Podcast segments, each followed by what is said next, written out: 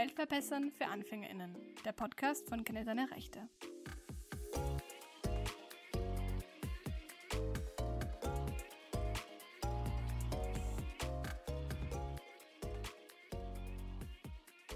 Hallo und herzlich willkommen zu einer neuen Folge unseres Podcasts Welt verbessern für AnfängerInnen, der Podcast von Kenn deine Rechte. Wie ihr wisst, beschäftigen wir uns mit menschenrechtlichen Themen, die manchmal eben auch tagespolitisch aktuell sind.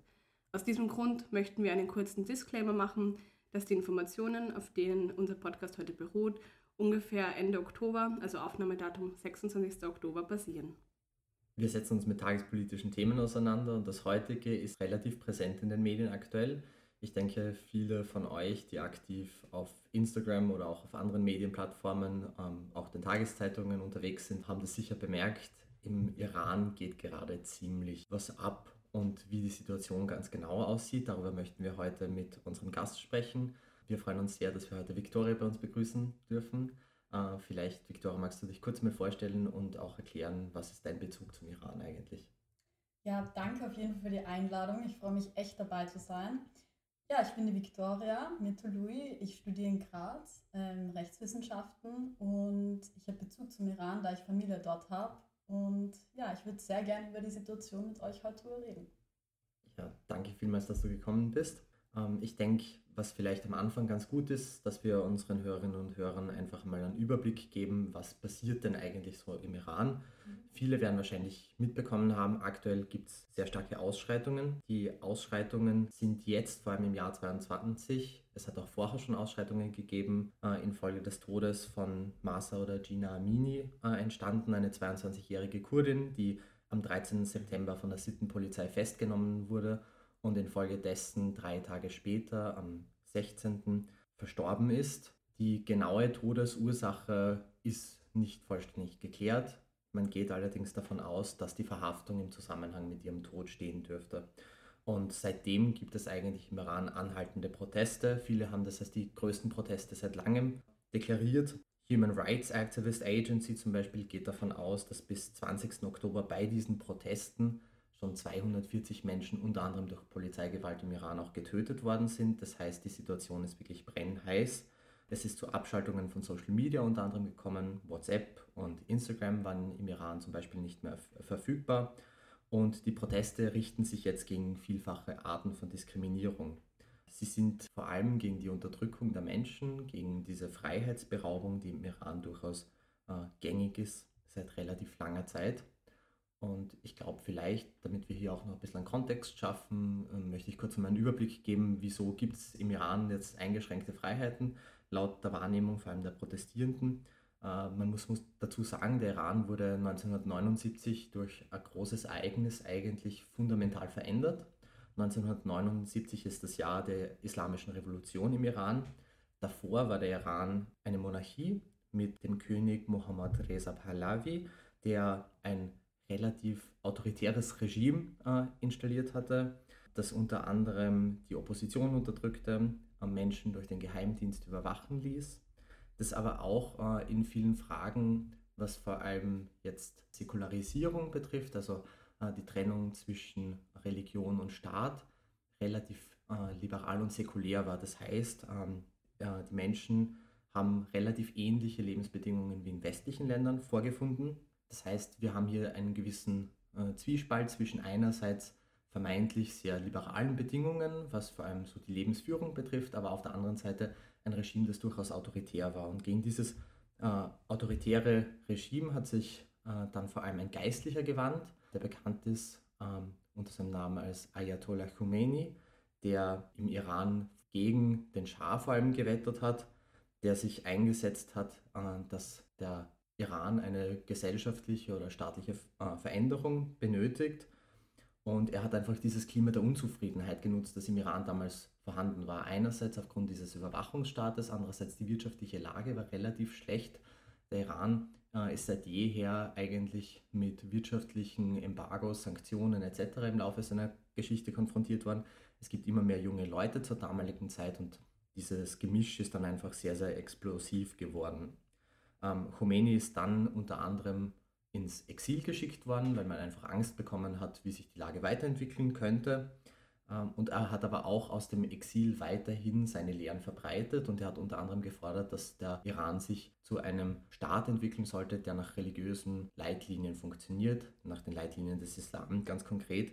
Und Khomeini hat tatsächlich so viel Einfluss im Iran bekommen, dass auch sehr viele Geistliche angefangen haben, sich gegen den Schah zu wenden.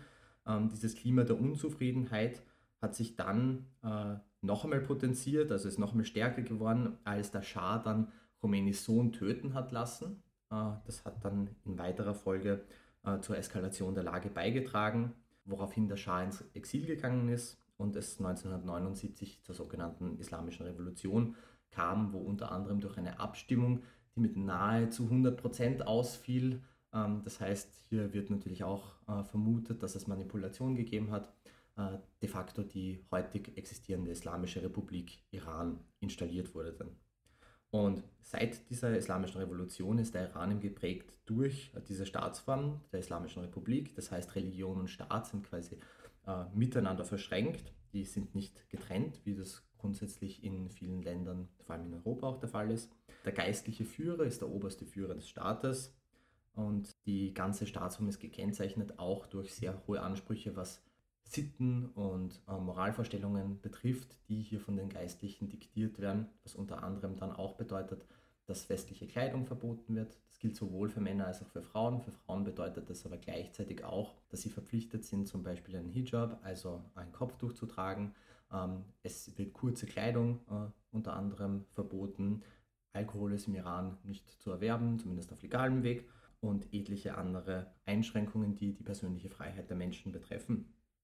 Gleichzeitig geht es dem Iran wirtschaftlich noch immer nicht gut, unter anderem wegen Sanktionen und, und auch ethnische Diskriminierung ist im Iran gängig. Ich habe davor schon gesagt, Massa oder Gina Amini äh, war Kurdin.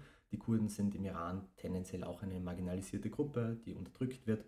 Ähm, das heißt, hier haben wir einfach auch wieder so einen, ja, ein sehr explosives Gemisch, das eben jetzt hochgegangen ist infolge ähm, dieser Verhaftung und des Todes dieser jungen Frau.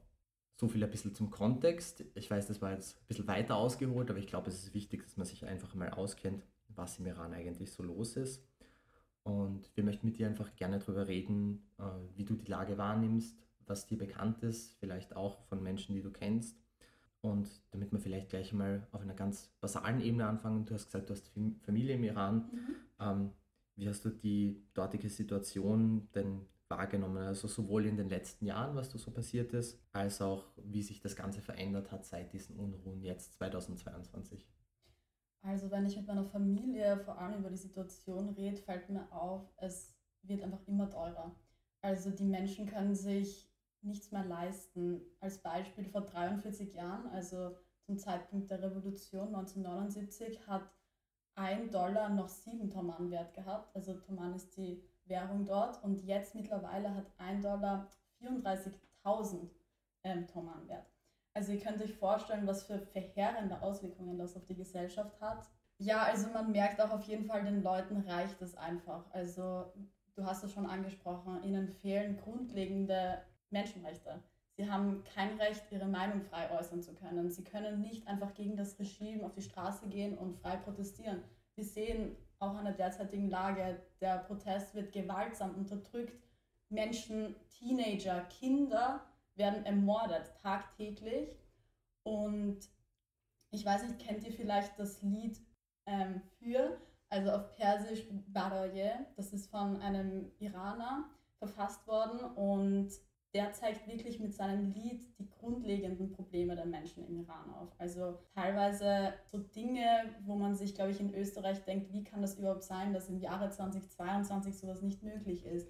Zum Beispiel das Recht, den, äh, halt jemanden zu küssen auf der Straße, Händchen zu halten oder wirklich viele Dinge, wie beispielsweise die korrupte Wirtschaft wird auch angesprochen, Umweltprobleme, die Sehnsucht einfach nach einem normalen Leben. Und das spricht er in seinem Lied wirklich an. Und dieses Lied ist auch zur Hymne der Proteste geworden. Und auch während den Protesten, die Menschen verweisen auf dieses Lied und singen diese Strophen, weil es einfach genau dieses Leid widerspiegelt. Wir können das Lied gerne in die Shownotes geben, einen Link dazu. Ähm, ich wollte fragen, wie sieht es aus mit der Kommunikation vom Staat an die Bevölkerung? Werden Probleme, wie zum Beispiel eben auch die Wirtschaft, äh, Korruption, wird das offen angesprochen oder wird das immer sozusagen immer kaschiert mit Ausreden und einer Verherrlichung? Ja, offen angesprochen wirklich auf keinen Fall. Also die Regimepropaganda versucht auf allen Wegen, ob es jetzt gewaltsam oder durch die Medien da durchgeführt wird, zu versuchen, jedes Problem der Bevölkerung unter den, den Teppich zu kehren, könnte man sagen. Und die Menschen sie wissen, es geht so einfach nicht mehr weiter. Also ihnen reicht es, sie wollen ein anderes Regime, aber wie wir sehen, ähm, ja, das Regime ist einfach nicht bereit zu gehen. Es will die Macht innehaben, es will die Willkür weiterhin ausüben, aber den Menschen reicht es. Sie wollen nicht mehr. Hast du das Gefühl, dass sich jetzt was verändert gerade? Weil wir haben ja in den vergangenen Jahren auch schon immer Proteste gehabt. Also ich denke so, 2019 äh, war zum Beispiel das letzte Mal, als es auch äh, relativ große Proteste im Iran gab. Viele sprechen jetzt aber davon, dass die Proteste, die es jetzt gibt, größer und anders sind als alles, was man bis jetzt gehabt hat. Glaubst du, dass einfach der Punkt erreicht, wo das den Menschen so sehr erreicht, dass sie jetzt wirklich endgültig alles äh, liegen und stehen lassen? Oder siehst du das eher kritisch? Glaubst du, dass auch diese Proteste irgendwann zu Ende gehen werden und sich nicht viel getan haben wird? Ich glaube, dass es einfach wichtig ist, kurz einen Sprung in die, in die Geschichte zu machen. 2009 gab es bereits solche Proteste, also sehr ähnliche Zustände, wie wir sie heute kennen. Es gab bereits 2009 Frauen, die unverschleiert auf die Straße gingen und gegen diese islamische Ideologie protestiert haben und sich offenkundig dagegen entschieden haben. Und diese Protestwelle ist auch als grüne Welle bezeichnet worden. Der damalige US-Präsident Obama, der hat aber viel zu zögerlich auf diese Proteste reagiert. Also man hat gemerkt, er hat einfach nicht seine Zustimmung geäußert. Und hier hat man gesehen, die Proteste haben zu nichts geführt. Sie haben ihr Ziel verfehlt. Wir sehen, heute gibt es sehr ähnliche Proteste, wie wir es bereits angesprochen haben. Ich denke, dass die Frauen heute und auch die Männer mutiger geworden sind. Dieser Vorfall mit der jungen Kurdin, Mahsa Amini, der Name, hat gezeigt, dass diese jahrelange, ihr müsst euch vorstellen, seit 43 Jahren, die jahrelange Unterdrückung, dass sie kein freies Leben führen können, ist dadurch, denke ich, einfach noch mehr an die Oberfläche gekommen. Die Menschen wollen für ihre Freiheit, nicht nur für ihre, sondern die Freiheit aller Mitbürger kämpfen und sind bereit, ihr Leben aufs Spiel zu setzen und haben dieses auch leider schon geopfert. Das sind ja auch jene Menschen, die jetzt, wenn das schon seit 43 Jahren dieser Zustand ist, gar nicht wissen, wie es eigentlich davor war. Und sehr viele, also eine ganze Generation oder zwei Generationen, die diese Freiheit in dieser Form gar nicht erlebt haben. Ähm, ich möchte eine Überleitung schaffen über die Nachrichten, die ja jetzt gerade alle erreichen. Und ich glaube, das Thema ist derzeit präsent wie noch nie. Ich mochte, also wir möchten dich fragen, ob du jetzt vom Nachrichtenkonsum her in den letzten Monaten eine Veränderung gehabt hast, ob du da manchmal auch überwältigt bist von den Nachrichten, wie du damit umgehst und ob du jetzt anders damit umgehst. Also mein Nachrichtenkonsum hat sich offen gesagt komplett verändert. Also ich schaue viel mehr nach, wie jetzt die derzeitige Lage ist, weil ich, ich gebe es offen zu, ich habe einfach einen anderen Bezug dazu, auch durch die Familie und mir ist einfach wichtig, immer den jetzigen Standpunkt zu wissen. Und leider bin ich aber auch auf Berichterstattungen getroffen, die die Regimepropaganda eins zu eins wiedergeben. Man sieht nur das Beispiel in Sahedan, also es ist eine Stadt in der iranischen Provinz, Baluchistan. Und man sieht da einfach, in den Nachrichten ist berichtet worden, ja, ähm, es ginge um Terroristen, die sie hätten erschießen müssen. Also der Sicherheitsdienst hätte das machen müssen. Das ist aber klar falsch. Es, es ging um Zivilisten, die einfach offen protestiert haben und ihnen das Leben genommen wurde. Und da sieht man, man muss die Nachrichten wirklich vorsichtig anschauen und man muss sich wirklich selbst ein Bild von der Lage machen, also viele Quellen heranziehen. Das habe ich auch versucht, dass ich einfach das wahre Bild vom Iran mitkriege. Würdest du sagen, dass es jetzt, wo es so viele Nachrichten auch in westlichen Ländern gibt, würdest du sagen, dass das tatsächlich auch jetzt gerechtfertigt ist oder hätte man nicht auch früher schon über äh, die Proteste im Iran berichten müssen, die es auch früher schon gegeben hat? Also ich denke jetzt gerade vor ein paar Jahren ist das Thema natürlich immer wieder angeschnitten worden, auch in österreichischen Medien zum Beispiel, aber war nie so präsent. Glaubst du, wäre das wichtig gewesen, vielleicht damit auch damals die Proteste schon äh, mehr Impact gehabt hätten oder beziehungsweise vielleicht ist das schwerer einzuschätzen, aber glaubst du, dass es heute dazu führt, dass es so medial präsent ist, dass die Proteste vielleicht auch mehr Impact haben werden? Auf jeden Fall. Ich glaube, wenn die Medienerstattung einfach schon vor Jahren angefangen hätte, die Probleme, die tiefgreifenden gesellschaftlichen Probleme der Bevölkerung im Westen einfach offener zu behandeln und die Menschen einfach über diese Situation aufzuklären. Ich glaube, es wäre auch viel früher zu einem, man könnte sagen, so Wendepunkt gekommen in der Bevölkerung. Also dadurch, dass erst jetzt über die ganzen Probleme, die sich seit 43 Jahren angestaut haben, berichtet wird, ich habe das Gefühl, es wird vieles außer Acht gelassen. Ich habe das so wahrgenommen, dass die EU erst dieses Sanktionspaket verhängt hat, nachdem bekannt wurde, dass, die, dass der Iran Russland Drohnen schickt, um die Ukraine zu bombardieren. Hier sieht man, die EU hat klar gezeigt, wie egal ihnen eigentlich die Menschenrechte und die Menschen im Iran sind. Also wir wissen ja, dieses Paket ist ja erst einen Monat nach Beginn der Proteste verhängt worden. Und währenddessen haben viele Menschen ihr Leben verloren. Wieso hat die EU überhaupt so lange gewartet? Beziehungsweise, wieso setzt sie nicht gleich die richtigen Sanktionen, die gerade erforderlich sind? Sie hat gemeint, sie beobachtet die Lage weiterhin.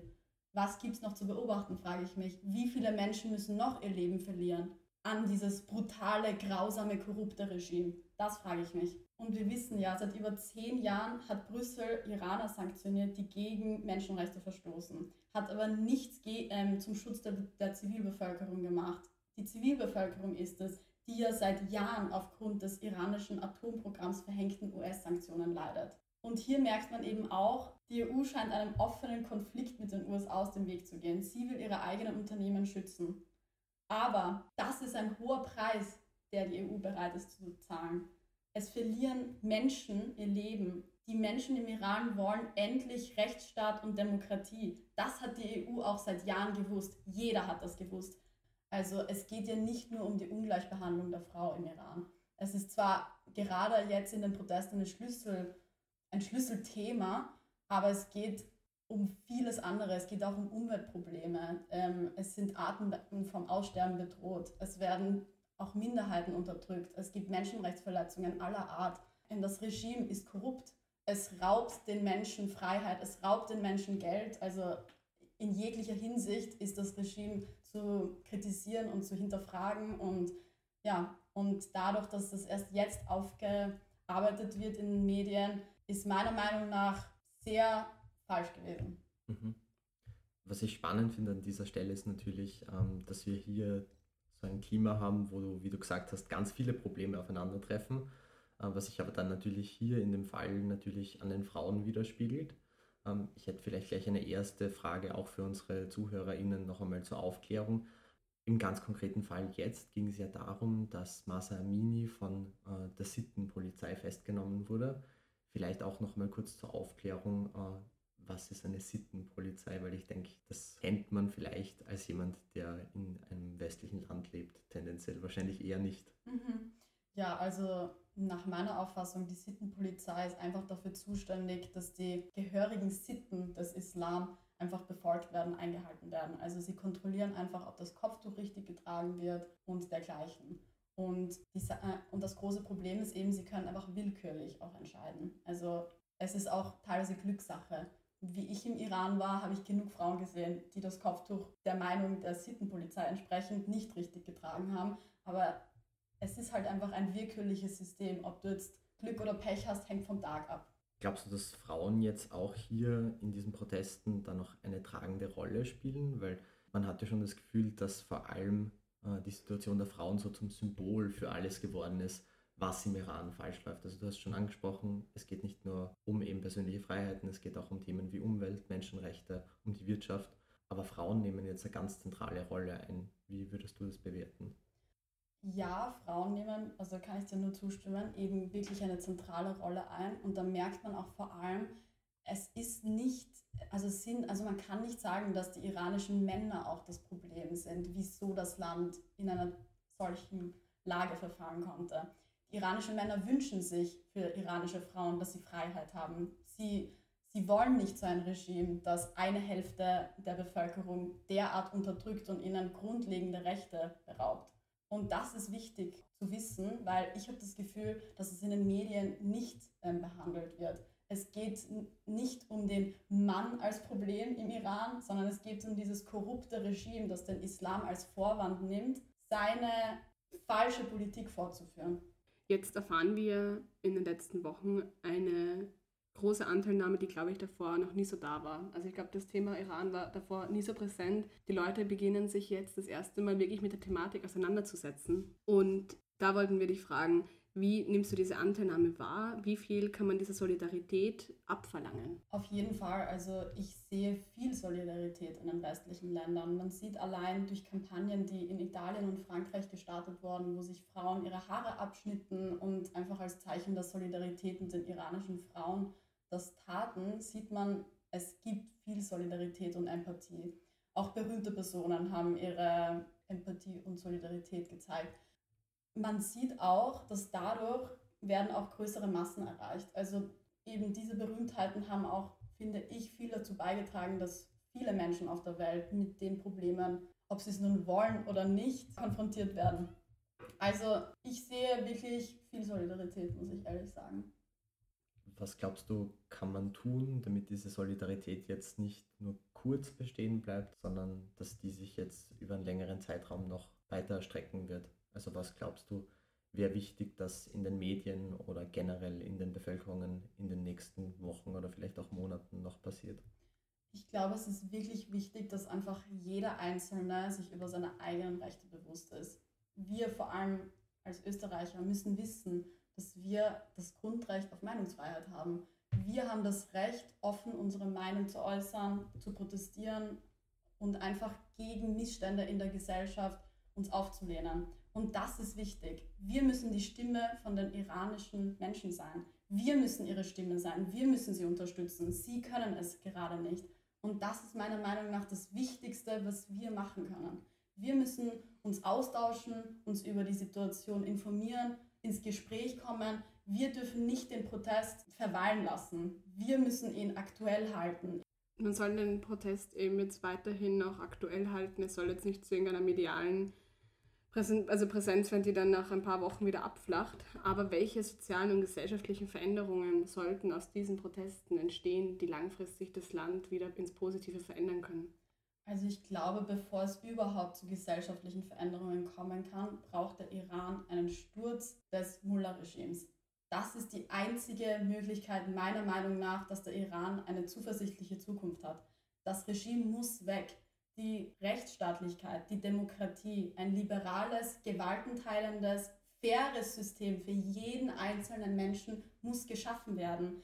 Die Theokratie, also dass Staat und Religion vereint sind, der muss endlich ein Ende gesetzt werden. Es ist das Jahr 2022, sowas darf es nicht mehr geben. Es darf nicht mehr Iran als Gottesstaat bekannt sein. Sowas darf es einfach nicht mehr geben. Die Menschen müssen Freiheit erlangen.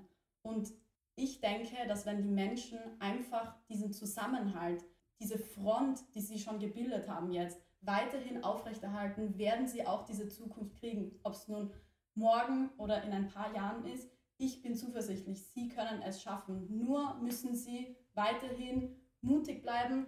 Ich meine, es ist leicht zu sagen, ich sitze hier in Österreich, ich kann nicht für sie sprechen, ich bin nicht in dieser Lage, aber ich sehe viel Mut und ich denke, es wird auch zu etwas führen. Das Wünschenswerte in dieser Sicht ist ja, glaube ich, für die Menschen im Iran, aber ich denke auch für jeden Staat auf dieser Welt, dass das letztliche Ziel ja Regime sein muss, in dem man individuell seine Freiheiten ausleben kann, in dem man dem nachgehen kann, was man möchte. Äh, ich denke, im Iran, und das zeigen ja auch die aktuellen Proteste sehr schön, geht es um viel mehr als jetzt um irgendwelche symbolischen Gesten, sondern da geht es um grundlegende Freiheiten. Und auch wenn es vielleicht oft ein bisschen falsch verstanden wird, kommt mir manchmal vor, geht es hier ja auch nicht per se, wie du auch schon öfters erwähnt hast, zum Beispiel gegen den Islam. Es gibt ja de facto im Iran sehr viele gläubige Menschen, die aber auch nicht einverstanden sind mit dem, was passiert, sondern es geht einfach darum, in einem Staat, der nicht korrupt ist, der sich um seine Menschen kümmert, individuell seine Freiheiten ausleben zu können und ein, denke ich einmal, geregeltes Leben in Freiheit leben zu können. Ich glaube, was an dieser Stelle auch noch ganz wichtig ist zu sagen, ist, dass wir jetzt im Westen uns jetzt auch nicht davon überzeugen lassen, von dieser Strömung von Meinung, dass ähm, vor allem islamfeindliche ähm, ja, Sprüche und Posts mittlerweile enorm zugenommen haben. Also ich habe das jetzt in den letzten Wochen erlebt, dass ähm, wirklich extrem viel Islamfeindliches äh, im Internet kursiert, was jetzt keinen direkten Bezug zum Iran hat, sondern man geht jetzt, man nutzt diese Popularität jetzt aus, um gegen den Islam, egal wo, zu hetzen, um, den, um die, gegen die Religion zu hetzen, um, also gegen alle MuslimInnen in Österreich. Und ich glaube, das ist auch wichtig, dass wir uns dessen bewusst sind, in welchem Unterschied wir uns eigentlich befinden. Mhm.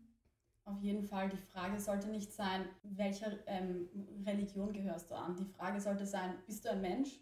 Hast du Empathie? Kannst du mitfühlen? Auf sowas sollte halt Wert gelegt werden. Die Religion darf uns einfach nicht mehr spalten. Solche Dinge, die hätten uns vielleicht vor hunderten von Jahren spalten können oder sie werden vor hunderten von Jahren vielleicht mehr ausschlaggebender sein können für unser individuelles Leben. Aber heutzutage muss einfach die Menschlichkeit im Vordergrund stehen. Religionen sollen nicht spalten, Religionen sollten auch nicht instrumentalisiert werden oder eine Rechtfertigung für etwas bieten, was dann äh, auf ungerechte und illegale Art und Weise dann geschieht. Und ich glaube generell, das ist eigentlich eine sehr große Veränderung, der wir uns bewusst sein müssen. Ähm, als Abschlussteil unseres Podcasts ähm, befassen wir uns mit der Vorstellung und einer Vision, wie sich die Welt verändern sollte. Und wir nehmen da immer als Szenario, keine Ahnung, du wachst 2030 auf, wie sieht die Lage im Iran aus, wie sieht dort die Regierung aus, wie ist sie dort aufgebaut, was würdest du dir wünschen, um ähm, zufrieden zu sein? Ich wünsche den Menschen im Iran wirklich Freiheit. Freiheit, ihr eigenes Leben so zu bestimmen, wie sie es wollen. Ihre Grundrechte zu haben, einen Anspruch auf Menschenrechte zu haben, diese auch geltend machen zu können. Das wünsche ich der iranischen Bevölkerung, weil dieses Land so vielfältig, es hat so viel zu bieten. Die, allein die Kultur. Und ich habe echt das Gefühl, es hat einfach so viel zu bieten. Und die Menschen, das sind Menschen, die haben das verdient. Ein, also die, haben, die müssen das Anrecht haben auf ein normales Leben. Und deshalb nochmal mein Appell auch an die UN. Sie müssen endlich ihrem Prinzip R2P, Responsibility to Protect Civilians, nachkommen. Sie haben die Verpflichtung, die Zivilbevölkerung zu schützen ich hoffe wirklich nicht, dass es noch Jahrzehnte dauern muss oder Jahrhunderte, bis endlich diese Prinzipien durchgeführt werden. Jetzt ist die Zeit, jetzt oder nie. Die Menschen sind bereit zu opfern, die Menschen sind bereit, auf die Straße zu gehen, nicht nur für ihre eigenen, sondern für alle Rechte zu kämpfen. Äh, die Probleme im Iran sind nicht nur Probleme der iranischen Bevölkerung. Unsere Menschheit ist davon abhängig wie, der Westen muss endlich ein klares Zeichen setzen und der Tyrannei ein Ende setzen. Stichwort klares Zeichen. Danke, Viktoria, dass du so deutlich und so eindrucksvoll über dieses Thema mit uns gesprochen hast und uns wirklich aufgezeigt hast, was sich verändern sollte. Vielen Dank, dass ihr mich dabei gehabt habt. Danke. Ja, das führt uns auch zum Ende der heutigen Folge schon. Wie immer freuen wir uns sehr, wenn ihr unsere Podcast-Folge oder unseren Podcast als Ganzes mit Freundinnen, Familie, Bekannten teilt. Ihr könnt uns wie immer gerne auch auf Social Media folgen. Das wäre Kenne deine Rechte, sowohl auf Instagram als auch auf Facebook. Und natürlich freuen wir uns wie immer über Anregungen, Feedback und ähnliches auf unserer E-Mail-Adresse podcast.kennedeinerechte.at. Bis zur nächsten Folge. Tschüss. Ciao. Baba. Zan Zindagi Azadi. Woman, Life, Freedom.